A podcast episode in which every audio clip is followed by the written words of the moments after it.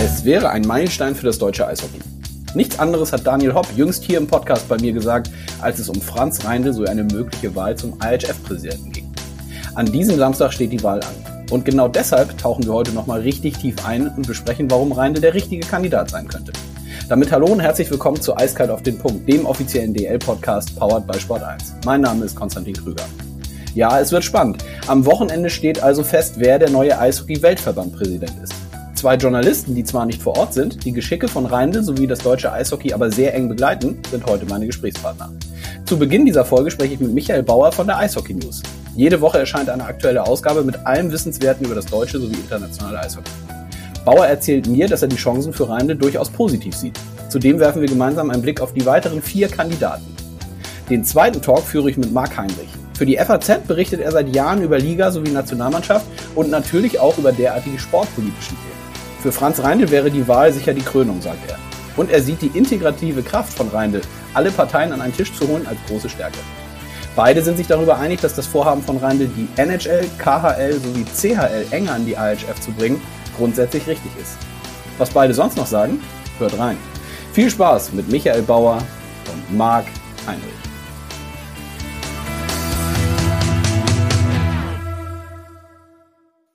Ja, dann legen wir los mit äh, einer äh, Special-Ausgabe, in, in diesem Fall vor der IHF-Wahl, die am Samstag ansteht. Und ich freue mich auf einen ersten Gesprächspartner und sage Guten Morgen, Michael Bauer. Hallo, guten Morgen. Grüße. Wie geht es erstmal als erste Frage? Ja, bestens. Eishockey-Saison ist wieder gestartet. Wir bei Eishockey News sind immer noch dabei, die ein oder andere äh, Vorschau-Ausgabe fertigzustellen. Da sind wir jetzt am Wochenende durch. Und dann kann es mit der Saison nicht nur in Deutschland, sondern auch in Nordamerika richtig losgehen. Ja, absolut. Bevor, genau, bevor wir über die Wahl sprechen, können wir da noch mal kurz einhaken. Ähm, Sie haben ja mittlerweile mit der Eishockey News eben nicht nur die wöchentlichen Ausgaben, sondern auch die Sonderausgaben. Vor unserem Saisonstart gab es wieder ein Sonderheft und sowas passiert dann auch für die NHL. Genau, sowas passiert jetzt äh, für die NHL. Das wird jetzt am Wochenende fertiggestellt und kommt dann rechtzeitig vor Saisonstart in den Handel. Und äh, dieses Jahr haben wir noch was ganz Besonderes. Es wurde ja dieses Jahr der 100. deutsche Eishockeymeister gekrönt. Da wird es noch ein ganz besonderes Heft kurz vor Weihnachten geben, das dann auch als Buch verfügbar ist. Äh, Näheres dazu gibt es aber in den kommenden Wochen bei uns äh, auf den Social Media Kanälen, auf der Homepage und auch in der Wochenausgabe. Okay, verstehe. Letzte Frage dazu. Macht ihr das dann eigentlich mit dem Redaktionsteam, was so äh, auch wöchentlich dann die Ausgaben fertigstellt? Oder seid ihr in der Lage, euch dafür solche Sonderhefte auch nochmal äh, Redakteure oder Autoren dazuzunehmen? Also wir machen das mit unserer Mannschaft, die äh, auch die ganze Saison über im Einsatz ist. Wir haben einen Kollegen, der hat sein Studium wieder aufgenommen, der hat uns jetzt während den Semesterferien geholfen oder macht es auch noch ein paar Tage, aber dann sind wir mit der, äh, ja, mit der Mannschaft, die auch während der Saison im Einsatz ist, äh, wieder bei den Heften und bei der Wochenausgabe unterwegs. Also sehr gut. Dann drücken wir die Daumen, dass das da auf der Zielgeraden für die NHL-Ausgabe alles glatt läuft. Und dann widmen wir uns in der Tat mal der IHF-Wahl, die am Samstag ansteht. Wir zeichnen jetzt am Donnerstagmorgen auf, das für die Hörerinnen und Hörer. Ja, Sie haben sicherlich den Wahlkampf natürlich begleitet. Vielleicht mal als Einstiegsfrage, was schätzen Sie denn ein, wie sind die Chancen von Franz Reindl, dass er gewählt wird?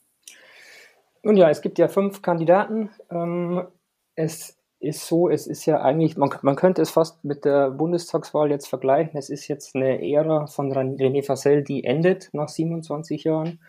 Äh, genau wie es äh, in der Bundespolitik ist. Es kommt jetzt jemand Neues. Es äh, stehen auch viele Council-Mitglieder äh, nicht mehr zur Wahl. Ähm, das heißt, es beginnt jetzt eine neue Zeitrechnung. Ähm, die Kandidaten, die jetzt hier zur Wahl stehen, neben Franz Reindl, das sind ja Henrik Bachmusen aus Dänemark, Luc Tardif äh, aus Frankreich, eigentlich ein gebürtiger Kanadier, Peter Briese aus Tschechien und äh, Sergei Goncharov, ein in Deutschland geborener Weißrusse, ähm, haben alle ihre Programme auch bekannt gegeben. Sie unterscheiden sich in der ein oder anderen Nuance. Vom Bekanntheitsgrad äh, muss man sagen, ist äh, sicherlich äh, Franz Reindl neben äh, Peter Brieser und Tadif äh, ähm, der bekannteste. Mhm. Ähm, die Chancen stehen durchaus gut. Ähm, Natürlich kann man jetzt nicht hineingucken, wie die IHF-Mitglieder wählen. Es gibt ja seit gestern jetzt 82 Mitglieder, von denen auch nicht jedes eine Stimme hat. Das hängt auch ein bisschen mit äh, dem Stellenwert der jeweiligen äh, Mitgliedsnation zusammen. Ähm, man muss die letzten Tage da ein bisschen noch äh, abwarten und ich glaube, man darf am Wochenende durchaus auch gespannt sein, wie die Mitglieder entscheiden. Es könnte auch eine Überraschung geben, sage ich mal. Mhm. Vielleicht können wir da direkt mal, weil Sie es ansprechen, in diese Stimmenverteilung noch mal kurz ein bisschen tiefer reingehen. Es ist so, dass, so wie Sie gesagt haben, alle ähm, Mitglieder der IHF Stimmen haben und es ist ja so, wenn ich das richtig äh, auf dem Schirm habe oder richtig gelernt habe, dass gerade die etwas kleineren Länder äh, zwei Stimmen haben im Vergleich zu den größeren, sage ich mal, Eishockey-Nationen, richtig? Also wenn jemand eine Stimme hat, ein Mitgliedsland, dann sind es zwei Stimmen. Also sprich, es hat Deutschland zum Beispiel zwei Stimmen, es hat auch Kanada zwei Stimmen, aber mhm. es haben auch kleinere Länder zwei Stimmen, aber es gibt auch welche, die haben aufgrund ihres Status als kleinere Nation, die jetzt nicht regelmäßig an IHF-Turnieren, sei es der ersten, zweiten oder dritten Division teilnehmen, auch nur eine Stimme. Und es gibt auch welche, die haben gar keine Stimme. Ähm, entschieden wird es tatsächlich jetzt erst in dieser Woche vor dem Kongress. Ähm, die IHF hat da auch ähm, den schönen englischen Terminus in good standing. Das heißt, äh, wenn sich eine Mitgliedsnation vielleicht etwas zu Schulden hat kommen lassen, was ja durchaus mal sein kann, Beiträge nicht bezahlt oder andere Dinge, dann kann auch das Stimmrecht entzogen werden. Das heißt, ähm, so ganz pauschal kann man jetzt nicht sagen, wer wie viele Stimmen hat, aber grundsätzlich ist es richtig. Es ist jetzt nicht so, dass ein großes Land wie Kanada zum Beispiel äh, zehnmal so viele Stimmen hätte wie ein kleines Land wie, ich sage jetzt mal, Slowenien. Mhm. Wenn wir uns das äh, Programm, das sogenannte Manifesto, wie es Franz Reindl ja, glaube ich, äh, dann genannt hat, als er das auch präsentiert hat, angucken, ähm, was glauben Sie sind so die zwei, drei Kernpunkte, mit denen er punkten könnte jetzt für seine Kandidatur? Hm, er hat ja zuerst einmal gesagt, er möchte die, die IHF stärken. Da geht es darum, dass er versuchen möchte, die Profiligen ins Boot zu holen, sprich die NHL, die KL und auch die Champions Hockey League.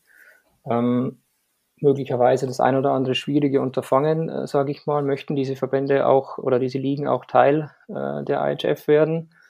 Ähm, wie sehen das die Mitgliedsnationen? Denken die dann zum Beispiel, äh, die NHL würde die ganze Politik bestimmen, obwohl sie dann auch gemäß den Statuten nur zwei Stimmen hätte? Mhm. Das ist interessant zu sehen. Dann geht es natürlich äh, vor allen Dingen in den Zeiten, in denen wir jetzt gerade sind, um die Entwicklungen nach der Corona-Zeit. Also ähm, es hat ja auch den Eishockeysport äh, hart getroffen, auch die vielen Ehrenamtlichen, die im Eishockey arbeiten. Wir sind von äh, wir sind mit Regeln äh, behaftet. So ein Eishockeysport lebt von seinen Ehrenamtlichen und äh, die Entwicklung, die jetzt nach dem hoffentlich baldigen Ende der Pandemie äh, kommt, ist eine entscheidende, die Franz Reindl eben auf seiner Agenda hat. Dazu auch noch äh, die Kommerzialisierung und ein bisschen die Digitalisierung. Hm. Glauben Sie denn persönlich, dass dieser Angang mit äh, der NHL, KHL und der CHL da ins Boot zu holen, dass das der richtige äh, strategische Schritt wäre? Hm, aus meiner Sicht, wenn man jetzt gerade sieht, die KHL-Clubs nehmen noch nicht an der Champions Hockey League teil. Mhm. Das wäre natürlich für die Zukunft, um diesen Wettbewerb nochmal aufzuwerten, ein wichtiger Schritt. Ähm, die NHL ist die Spitze des Welteishockeys. Wir sehen es jetzt gerade bei den Diskussionen um die Olympischen Spiele. Jeder möchte, dass die NHL-Stars bei den Olympischen Spielen mitwirken. Wir haben jetzt die Spiele äh, nächstes Jahr in China und wir haben aber zum Beispiel in äh, fünf Jahren dann die Spiele in Italien. Das heißt, die Stars kommen oder kämen nach Europa der Rahmentarifvertrag der NHL sieht es zwar vor, dass sie auch 26 äh, in, in Turin und Cortina teilnehmen können, aber letztlich muss man das abwarten, ob das auch wirklich so kommt. Mhm. Und äh, Franz Reindl muss dann da schon auch einwirken und äh, gegenüber Gary Batman, Bill Daly und Donald Fair vielleicht auch ähm, mal klare Kante zeigen. Mhm ja, sicherlich dann in dem Fall kein leichtes Unterfangen, könnte ich mir vorstellen. Ähm, glauben Sie, dass die positive Entwicklung, die wir jetzt im deutschen Eishockey glaube ich, grundsätzlich ja genommen haben, kann man ja schon so sagen in den letzten Jahren, dass das ein Punkt sein kann, wo Franz Reindl gegenüber seinen Konkurrenten nochmal zusätzlich punkten kann. Damit will ich nicht sagen, dass in den anderen Ländern nichts passiert ist. Aber die Deutschen haben sich ja schon auf einen sehr guten Weg gemacht. Definitiv, wenn man jetzt sieht, was gerade seit 2014, also eben das Präsidentenamt in Deutschland übernommen hat, passiert ist. Erstmal der, der Verband wurde wieder auf gesunde Füße gestellt. Wir, wir standen ja auch näher an der Insolvenz als an äh, mehr positiven Dingen. Ähm, die, äh, die Liga wurde wieder in den Verband geholt. Äh, dann gab es die ganzen sportlichen Erfolge, ähm, angefangen auch schon unter Bundestrainer Markus Sturm, dann jetzt fortgeführt von Toni Söderholm. Wir dürfen natürlich die olympische Silbermedaille in Pyeongchang nicht vergessen. Das mhm. sorgt natürlich schon auch für, äh, für Aufsehen bei den anderen Nationen. Man sieht es jetzt gerade, ähm, äh, die Berichterstattung rund um die WM in Riga, da werden auch mal andere Eishockey-Nationen auf äh, Deutschland aufmerksam. Natürlich, die Leistung äh, bringen die Spieler auf dem Eis, aber die Hintergrundarbeit leistet auch äh, eben der Verband. Dann abschließend vielleicht ein Blick auf die, es klang schon kurz an, dass äh, es eben vier weitere Kandidaten gibt. Äh, Henrik Bach-Nielsen, Dänemark, Peter Brisa, Tschechien, Sergei Goncharov, Weißrussland und Luc Tadif eben, hatten Sie schon gesagt. Ähm, wenn wir da nochmal reingucken und Sie haben sich die, die Kandidaturen und die Programme ja genau angeguckt, auch in Eishockey News darüber berichtet. Was sind so die aus Ihrer Sicht essentiellen Unterschiede, ähm, auch nochmal im Vergleich zu dem Programm, was Franz Reindl aufgestellt hat? Gibt es da welche und wenn ja, welche sind es? Ja, die gibt es. Mein Kollege Martin, Martin Niemöster hat das sehr gut äh, für äh, uns jetzt zusammengefasst. Ähm, wenn wir mal mit Henrik Bach-Nielsen beginnen, der, da stellt sich zuerst einmal die Frage, warum er überhaupt tatsächlich kandidieren darf. Es gibt mhm. ja Gerüchte um eine Vorstrafe, das würde dann ähm, den IHF-Statuten widersprechen. Man könnte eigentlich gar nicht kandidieren. Die Prüfung hat jetzt aber ergeben, dass er es kann. Mhm. Henrik Bach-Nielsen möchte ein paar in, äh, Innovationen reinbringen, unter anderem 3 gegen 3 bei Olympia. Mhm. Dann haben wir äh, Luc Tardif, wie gesagt, der ist eigentlich Kanadier. Könnte dann dementsprechend sein, dass er der Kandidat ist, den die Nordamerikaner bevorzugen möchten. Ähm, der hat auch den kleinen Verband Frankreich groß gemacht, ähm, hat dann auch mit Deutschland zusammen die Weltmeisterschaft ausgerichtet. Dort gibt es die ein oder anderen äh, Gerüchte um Streitigkeiten, eben auch mit dem deutschen Verband wegen der Abrechnung. Mhm. Ähm, Peter Brieser kennt man natürlich aus Deutschland, aus seiner Landshuter Zeit, absoluter Publikumsliebling äh, in Landshut. Ähm, er hat angekündigt, dass er auf das Wir äh, im Welteishockey eben gucken möchte. Ähm, allerdings ähm, möchte der tschechische Verband ihn gerne behalten. Könnte auch sein, dass er dann äh, für eine kommende Amtsperiode aufgebaut wird, weil man muss ja auch sehen, Franz Reindl ist äh, doch schon etwas älter jetzt und laut IHF-Statuten äh, kann man nur gewählt werden bis zum 73. Lebensjahr im, im Jahr des Amtsantritts. Das heißt, er könnte äh, jetzt anders als ähm, René Fassel keine Ära prägen, der äh, 27 Jahre jetzt bei der IHF war. Das wäre theoretisch auch ein Vorteil für Sergei Goncharov, der noch keine 40 ist. Mhm. Ähm, der äh, damit der, der Jüngste, oder? 38 ist, genau, hm. er ist der Jüngste. Hm. Auch René Fassel war Mitte 40, als er sein Amt äh, antrat. Goncharov könnte theoretisch eine Ära prägen. Er schlägt zum Beispiel eine Reform der WM vor, würde äh, mehr Teams zu Weltmeisterschaften schicken, allerdings das auch nur alle äh, zwei Jahre machen und zwischendurch Turniere einfügen.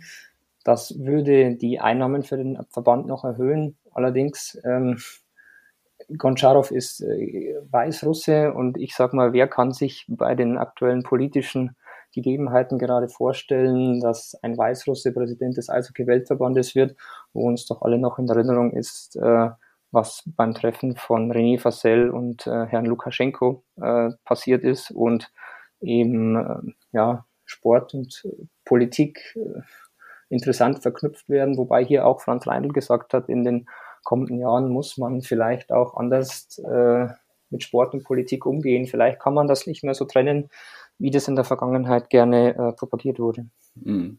Ja, interessante Punkte dabei. Ähm, gibt es dann aus Ihrer Sicht, gerade wenn Sie sagen, so, so eine Person wie Peter Brisa, da möchte der tschechische Verband vielleicht gar nicht so sehr, dass er das wird, kann das bedeuten, dass sich jetzt in diesen Tagen auch vor dem Samstag, also wie gesagt, wir sind jetzt am Donnerstag, auch nochmal untereinander dann abgesprochen wird, beziehungsweise Gespräche geführt werden und sich doch nochmal vielleicht auch die Kandidatenriege von fünf ein bisschen dezimiert oder sehen Sie das nicht als realistisches Szenario?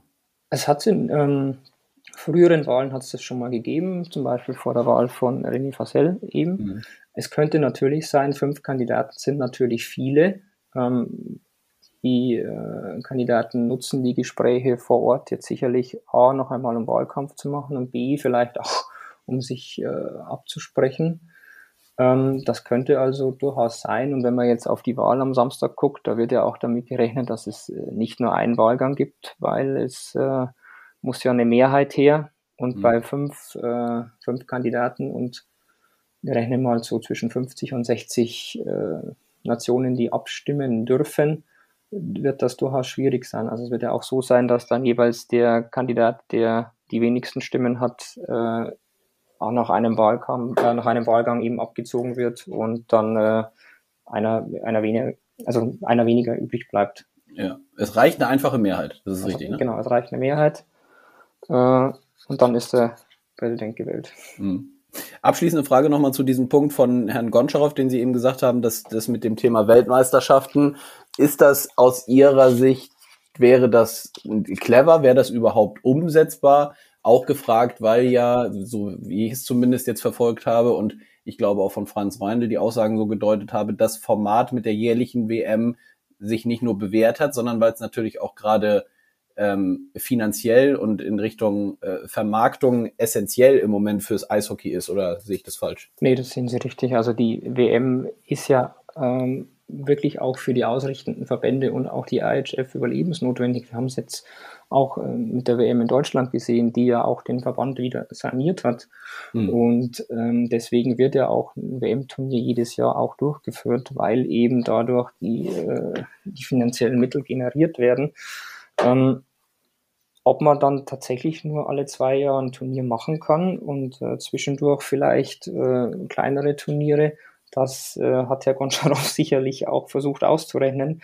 Wenn mhm. er natürlich die WM äh, nur alle zwei Jahre macht, hat er eben vorgeschlagen, auf 24 Teams zu gehen. Das würde natürlich vielleicht ähnlich wie im Fußball die Stärke wieder etwas verwässern. Wir sehen ja jetzt schon manchmal bei der AWM, das eine oder andere Team, das jetzt nicht wirklich mithalten kann. In den letzten Jahren war es ja manchmal Italien, manchmal Österreich, die dann eben nur knapp äh, mit irgendwie mithalten können und dann am Ende geht es um ein einziges Tor, ob man absteigt oder nicht. Ähm, wenn man jetzt noch acht Nationen hinzuholt, würde das sportliche Niveau natürlich verwässern. Allerdings würde tatsächlich äh, die Anzahl der Spiele steigen und dort die Möglichkeit, Einnahmen zu generieren, wieder höher werden. Hm. Ja, blicken wir also drauf. Spannende, äh, spannende Themen und äh, sicherlich äh, mit Spannung erwartet dann am Samstag die IHF-Wahl. Abschließende Frage, wo ich Sie jetzt hier im Podcast zu Gast habe, müssen wir natürlich noch kurz über die Penny DL sprechen. Ähm, wie hat Ihnen der Auftakt gefallen und was ist eigentlich auch aus journalistischer Sicht in dieser Saison interessanter, der Kampf oben, was die, was ich sag mal, die Großen angeht, oder dass wir wieder eine Saison mit Auf- und Abstieg haben? Hm, es ist beides natürlich interessant. Der Auftakt war schon mal, schon mal vielversprechend, sage ich mal. Mhm. Ähm, vielleicht muss man ein bisschen ausholen. Der ähm, Auf- und Abstieg war ja jetzt jahrelang nicht Bestandteil. Jetzt könnte es sein, dass in dieser Saison tatsächlich gleich zwei Clubs absteigen müssen. Das könnte natürlich, gerade wenn man jetzt um Weihnachten und danach dann unten in der Tabelle steht, schon zu interessanten Konstellationen führen. Man muss auch sehen, wie die Clubs äh, darauf reagieren. Ähm, es gibt zwar den ein oder anderen Abstiegskandidaten, äh, vor, der vor der Saison eben als Abstiegskandidat auf dem Papier stand. Aber es könnte auch sein, dass es einen Club trifft, der einfach eine schlechte Saison hat und der gar nicht damit gerechnet hat, dass er da unten steht. Also es wird interessant sein zu sehen, wie die Clubs darauf reagieren und äh, hoffentlich aus finanzieller Sicht keine äh, Harakiri-Aktionen machen. Das sehe ich ein bisschen als Gefahr. Mhm. Natürlich auf der anderen Seite oben, mh, hm, der Meisterkampf wird sicherlich interessant. Mannheim, äh, München, Wolfsburg, Berlin könnten da alle Wörtchen mitreden. Da bin ich mal gespannt, wie sich das äh, im Laufe der Saison noch entwickelt. Wie gesagt, der äh, Auftakt war schon mal vielversprechend. Es waren interessante Spiele dabei. Und ja, was natürlich äh, am besten jetzt fürs deutsche Eishockey oder fürs Eishockey generell ist, dass eben die Zuschauer jetzt auch wieder dabei sein können. Man hat ja gemerkt, wie sehr diese Geisterspiele äh, dem Produkt Eishockey auch schaden, bei all der Möglichkeit, den, es den Clubs halt auch gegeben hat, ihre Saison durchzuziehen. Aber mit den Fans ist es gleich nochmal ein ganz anderes Erlebnis für die Spieler. Es ist ein anderes Erlebnis auf den Tribünen. Es ist ein Erlebnis auch für die Leute, die äh, am, am Stream oder am Fernsehen zugucken. Einfach wieder ganz was anderes. Ja. Ja, dem ist nichts hinzuzufügen. Das ist alles genauso. Das, äh, das kann ich nur unterstreichen. Herr Bauer, ich danke Ihnen für die für den kurzen Austausch zum zum IHF-Wahl-Special, sage ich mal. Und dann haben wir hinten raus auch noch ein paar Penny DLT mitgenommen. Dann ähm, ja, alles Gute und ich freue mich, wenn wir uns bald wieder hören. Bis bald. Gerne. Bis bald. So, meine rote Lampe leuchtet wieder. Das heißt, äh, ich bin bereit für den zweiten Talk heute zur IHF-Wahl, einem Special-Podcast. Und ich freue mich auf Marc Heinrich. Grüß dich. Schönen guten Tag. Wie geht es dir? Ich kann nicht klagen. Draußen scheint die Sonne. Ich sitze im Homeoffice und ähm, ja, der Tag kommt. Wir sprechen über Eishockey. Es, es hätte der Kaffee steht auf dem Tisch. Ähm, es hätte schlimmer kommen können. Na gut, sehr gut. Das lassen wir so stehen und dann tauchen wir auch direkt ein. Ähm, Samstag steht die IHF-Wahl auf dem Programm. Franz Reindl möchte Präsident werden. Du hast mit ihm vorher natürlich auch gesprochen. In der FAZ wird nochmal berichtet werden was sind aus deiner Sicht seine Agenda-Themen und was glaubst du, womit könnte er sich gegenüber seinen Mitbewerbern absetzen, um sich letztlich auch durchzusetzen? Ich glaube, Franz Reindl hat in den letzten sieben Jahren in Deutschland in seiner Funktion beim DEB gezeigt, dass er ein, ein Moderator ist, ein Stück weit auch ein Versöhner. Er hat zum einen die Situation zwischen den Landesverbänden und der DEB-Spitze weitestgehend geklärt. Er hat dafür Ruhe gesorgt und er hat die Verbindung zur deutschen Eishockeyliga auf eine andere Basis gestellt. Und das will er, glaube ich, auch jetzt, wenn er gewählt werden würde, auf internationaler Basis versuchen. Er will KHL, er will Nordamerika, er will die Hockey-Allianzen der Champions League Clubs. Er will, er will integrativ wirken und er ist, glaube ich, jemand, dessen Stärke darin liegt, Leute an einen Tisch zu holen, ähm, Meinungen anzuhören und nicht von oben herab nach unten durchzuregieren. Hm. Ist es vielleicht auch genau das, diese Fähigkeit, die du jetzt beschrieben hast, die Franz Reindl aus meiner Sicht eben auch hat, die jetzt gerade in der heutigen Zeit, nicht nur im Eishockey, sondern grundsätzlich auch in Zeiten von Corona, wo wir jetzt hoffentlich ja irgendwann durch die Pandemie gekommen sind, ist das vielleicht der entscheidende Faktor, um sich dann durchzusetzen, wenn du sowas ins Feld werfen kannst?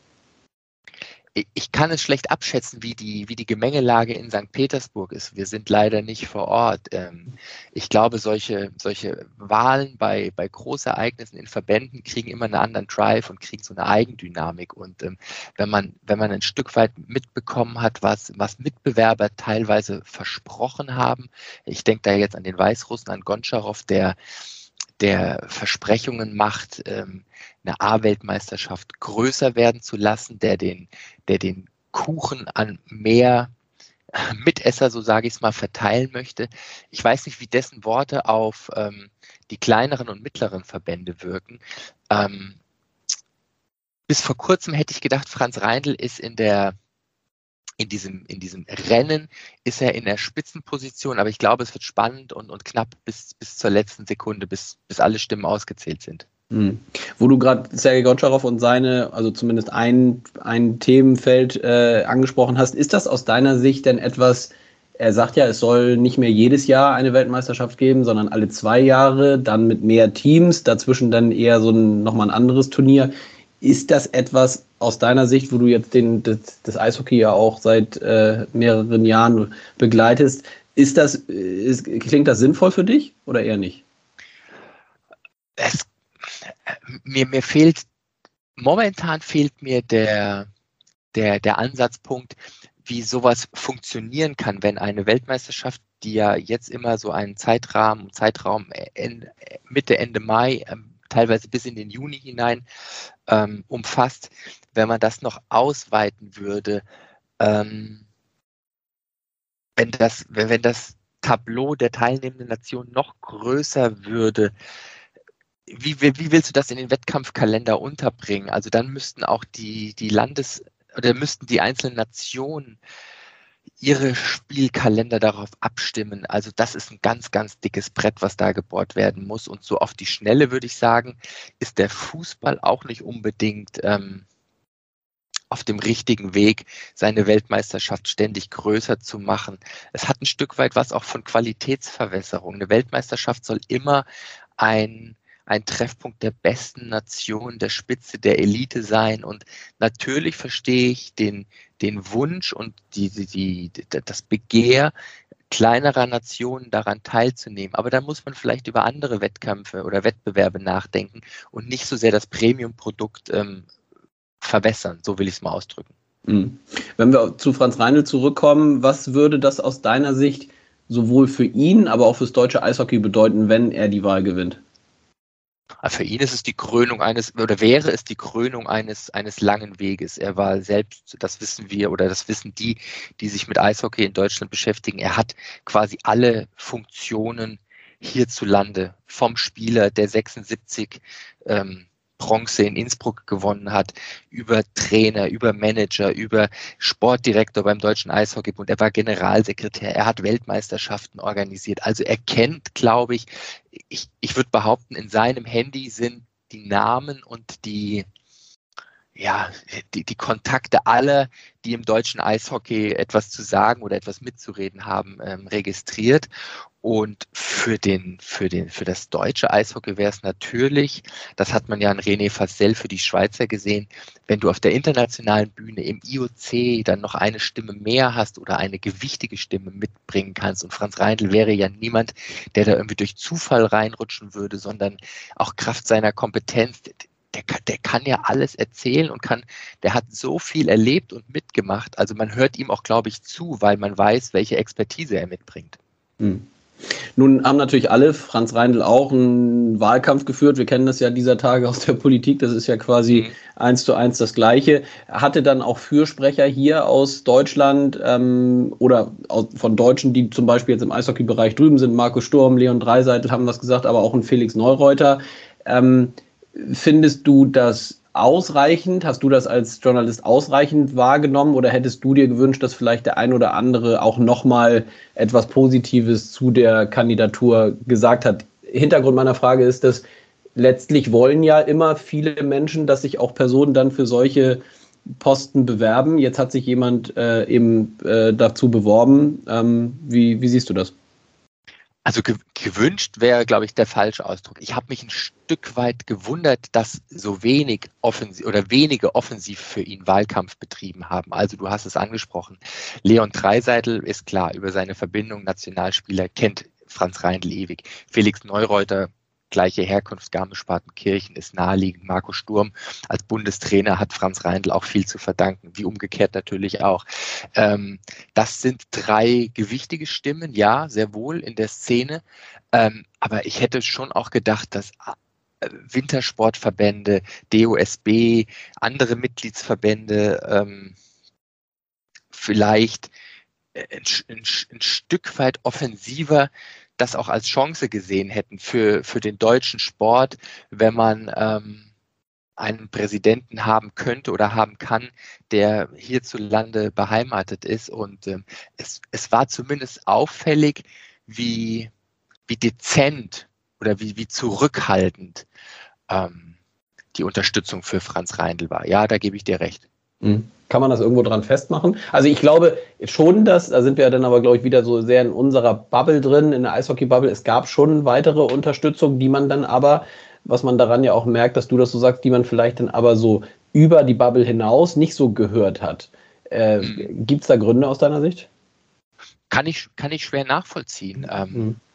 Ich glaube, dass das deutsche Eishockey hat in den vergangenen Monaten, auch während der Corona-Zeit, vieles, vieles gut gemacht, vieles richtig gemacht, hat ähm, die Sichtbarkeit der Sportart auch dann gewährleistet, als ähm, äh, ja, notgedrungen über Monate überhaupt nicht gespielt werden konnte. Es war damals klug, äh, relativ schnell, als die Pandemie Deutschland erreichte, ähm, das Spielgeschehen zu beenden. Ähm, man hat sich dann Zeit gelassen, zurückzukommen und das wirklich gut abzuwägen, dass man es auch wirtschaftlich ähm, diese, diese schwere Zeit übersteht. Also es hat, es hat gute Gründe gegeben, zu zeigen und auch die, die Vereine und die Spieler haben, haben, haben wirklich ihr, ihren Teil dazu beigetragen, dass es weitergeht mit Gehaltsverzicht und, und, und.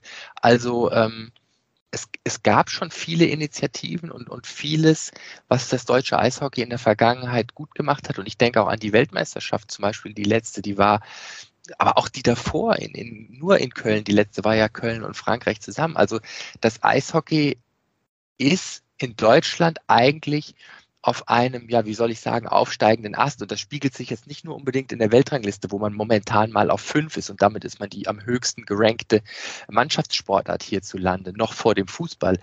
Ähm, ja, ich, vielleicht, es gibt ja auch zum Beispiel prominente Fußballer wie, wie, wie, wie Lukas Podolski und auch ein Bastian Schweinsteiger und, und Kevin Volland, die fallen mir jetzt auf die Schnelle ein, die eine, mhm. die eine Beziehung zum Eishockey haben.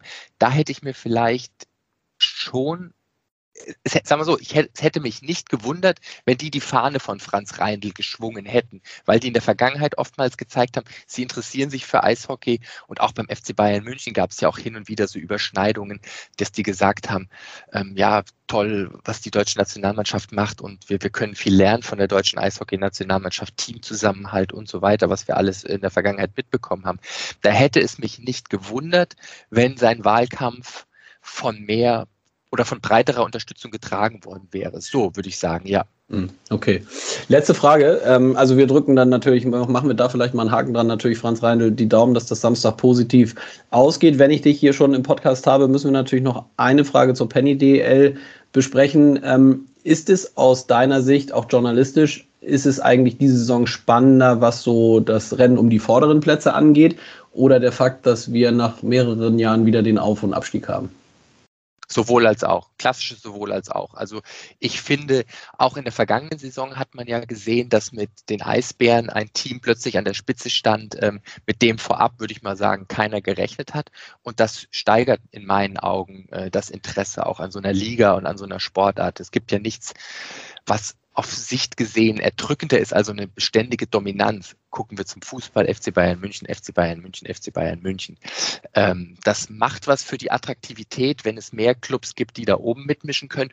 Und natürlich die, die Wiedereinführung des Auf- und Abstiegs, das gehört zur, zur, zur deutschen Sportphilosophie, so will ich es mal ausdrücken, ähm, dazu. Und es haben sich so viele Fans das gewünscht. Und natürlich äh, treibt das die ein oder andere Schweißperle den, den Sportdirektoren und den Managern und den Trainern mehr auf die Stirn, aber es trägt zur, zur Attraktivität des Geschehens bei. Und ich, also ich, ich persönlich freue mich auf diese Saison und es ist die erste komplette Saison oder die erste vollständige Saison nach Corona mit Zuschauern. Hm. Also du hast mich vorhin gefragt, wie es mir geht. Ich, so, ich, der Tag heute hat gut angefangen und genauso finde ich, hat auch die Saison in der deutschen Eishockeyliga gut angefangen. Super. Danach kann nichts mehr kommen, würde ich sagen. Marc, ich danke dir recht herzlich für deine Zeit. Danke dir. Freue mich, wenn wir uns wieder hören. Bis bald. Genau, bis bald. Ciao, ciao. Ciao. Jetzt seid ihr hoffentlich nochmal bestens informiert vor der IHF-Wahl, die am Samstag auf dem Programm steht. Ich drücke Franz Reindl die Daumen, dass er Weltverbandpräsident wird. Ein Meilenstein, wie gesagt, fürs deutsche Eishockey wäre es allemal. Ich freue mich, wenn es euch gefallen hat und ihr mir ein Like da lasst oder eiskalt auf den Punkt abonniert. Solltet ihr es noch nicht getan haben, dann holt das gerne nach, denn dann verpasst ihr keine Folge mehr. Wir hören uns in der nächsten Woche wieder, wenn ihr möchtet. Dann sicherlich wieder um die Aktualität der Penny DL, die ja auch, wie beide Journalisten gesagt haben, sehr gut gestartet ist. Ich freue mich, wenn ihr wieder mit dabei seid. Bis dahin macht's gut, euer Konstantin.